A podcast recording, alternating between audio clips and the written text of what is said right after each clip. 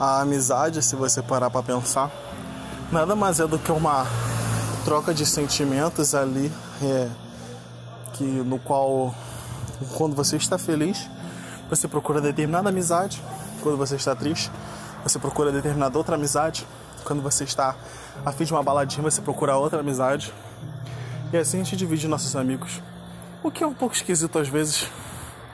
Se você tem alguém que pode compartilhar balada, felicidade, tristeza, isso é bom. Eu gostaria às vezes de ter um pouco disso. Na verdade eu até tenho. Tenho uma namorada no qual posso fazer isso. Mas não posso sobrecarregar ela também com tudo. É, eu acho que os amigos são uma forma de você distribuir esse grande amor que você tem no seu peito. Mas há um tempo atrás eu tive problemas, problemas emocionais e psicológicos muito altos, muito fortes, nos quais eu precisei fazer tratamento com remédios e de conversa. Não, bom, vocês entendem. Estou falando de psicologia psiquiatria, terapeuta e outras coisas. E é complicado porque é nesse momento que você não pode se afastar dos seus amigos, porque a amizade é um, é um papel importante no seu processo de recuperação, porém não é muito assim que funciona o ser humano, porque a gente começa a enxergar o mundo de uma forma muito diferente. Aquele seu amigo que você gostava de rir de piadas idiotas e de ir na balada, ou talvez se encontrar no domingo para beber uma caipirinha, já não. Não é que você se cansou dele? Ou agora acha ele chato. É que você se sente tão mal, se sente tão pesado, que você sente que isso pode passar por ele de alguma forma, e nisso você se afasta. Foi nisso que, no, nesse processo de dois anos, eu perdi muitos amigos, pessoas com quem eu gostava de conversar horas e horas. Passava madrugada no telefone, se encontrava para beber, para comer e me afastei de pouco em pouco. Não entenda mal, muitas pessoas agora poderiam estar falando: ah, se eles são seus amigos, eles te procurariam. Procuraram, mas sabe quando você prefere estar só? Era como eu me sentia, e não é porque eu me sentia superior ou porque eu estava para baixo, que você não queria passar para seu amigo o que você estava sentindo. Você não queria destruir o rolê de todos porque você simplesmente não se enxerga mais sentado ali com eles bebendo. E, e não é algo que você queria, você queria realmente estar ali bebendo com seus amigos, mas tem algo dentro de você que fala: não bebe. Pra que você tá aí? Vai pra tua casa, deita na tua cama e ficar sozinho o dia todo. E foi isso que eu fiz. E agora, a parte mais difícil é tentar estar com os amigos de novo. Porque veja bem, dois anos as pessoas seguem suas vidas. E quando alguém que você que deixou simplesmente deixou de falar contigo há dois anos atrás, num momento aleatório, e volta sem mais nem menos, demonstrando estar feliz, fingindo que nada aconteceu. Vamos combinar que é estranho.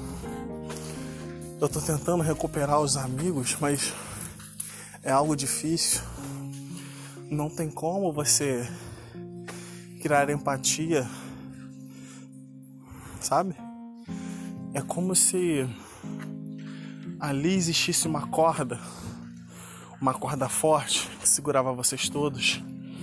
Porém, você chegou um dia e, por sem mais nem menos, você deu um talho nessa corda. Essa corda não era mais o suficiente para segurar todos. Você parou de se segurar nela. Os outros continuaram se segurando nela. Contudo, agora você quer, tá, você quer voltar para a corda. Mas e aí? O que faz? A corda não suporta mais todos as coisas mudam, as pessoas têm outras vidas.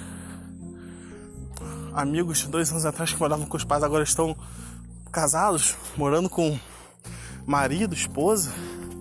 Meu Deus, tem uns que já têm filhos. sabe? É nesse momento que você percebe que tem certas coisas que não tem volta. Você deixou de lado aquela pessoa que estava sempre contigo. E agora, por mais que vocês dois queiram estar ajudando um ao outro, se divertindo, não é a mesma coisa. Ela tem outros afazeres. Ela tem um filho para cuidar, uma casa para sustentar. E isso dói. Dói perceber que talvez você não tenha mais aqueles amigos. Aí o que, que você faz? Procura novos amigos? É isso que você vai fazer? Vai criar um ciclo sem fim?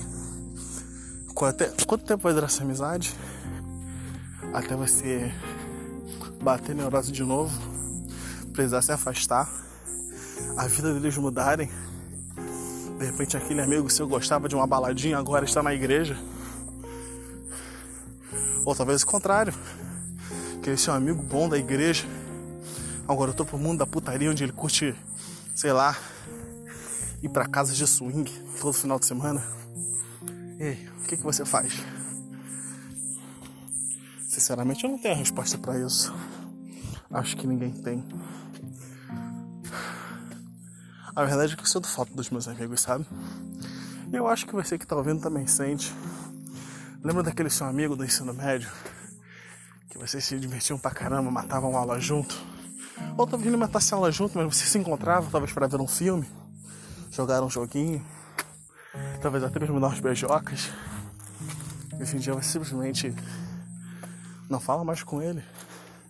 Sequer tem ele nas redes sociais. Ou até tem, mas você não vê foto dele ou dela e quando você vê, ele já está com outra pessoa. Ele está vivendo talvez em outro estado, outro país. E nesse momento você pensa: Será que ele lembra de mim da mesma forma que eu lembro dessa pessoa? Veja bem, eu não tô falando de amor, amor de casal, estou falando de amizade. Amizade é algo que se cultiva com o tempo, mas sabe? Ela é igual plantas. Amizades são como plantas. Elas demoram a ser cultivadas até tem algumas que crescem rápido, igual capim. Mas se você para de cuidar, ela morre muito fácil. A amizade e as plantas parece que elas têm mais facilidade para morrer do que para crescer. O que é esquisito, sabe? Quer dizer, não é fácil ter uma amizade verdadeira. Existem muitos tipos de amizade amizade cacto, amizade capim, amizade rosa, girassol, dormideira acordadeira. Nossa, existem tantos tipos de plantas para tantos tipos de amizade. Mas a questão é: olha agora para sua varanda e me diga quantas plantas tem na sua varanda. É. Provavelmente você não tem nenhuma, igual a mim. Aí você agora pensa: se nesse exato momento você precisasse dar um abraço em alguém e chorar, você tem com quem fazer isso?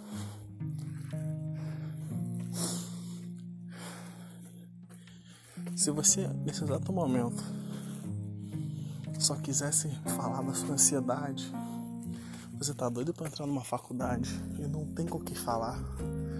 Você tá, tá indeciso. Tá trabalhando num emprego que te consome o dia todo.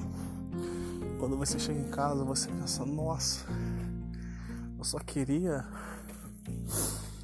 Só queria de repente tomar um copo de caipirinha. Ou talvez, sei lá, só queria contar uma piada. Você tem com quem fazer isso agora? Ou melhor, você tem com quem fazer isso sem sufocar ela? Porque vamos ser sensatos, você pode falar tudo bem, eu tenho uma namorada, mas e aí? Você vai sufocar ela com toda sua loucura na sua mente? É difícil, isso dói. Bem, estou chegando em casa, já terminei de subir as escadas. Meu nome é, meu nome é Manuel Marques. E esse foi mais um episódio de Subindo as Escadas.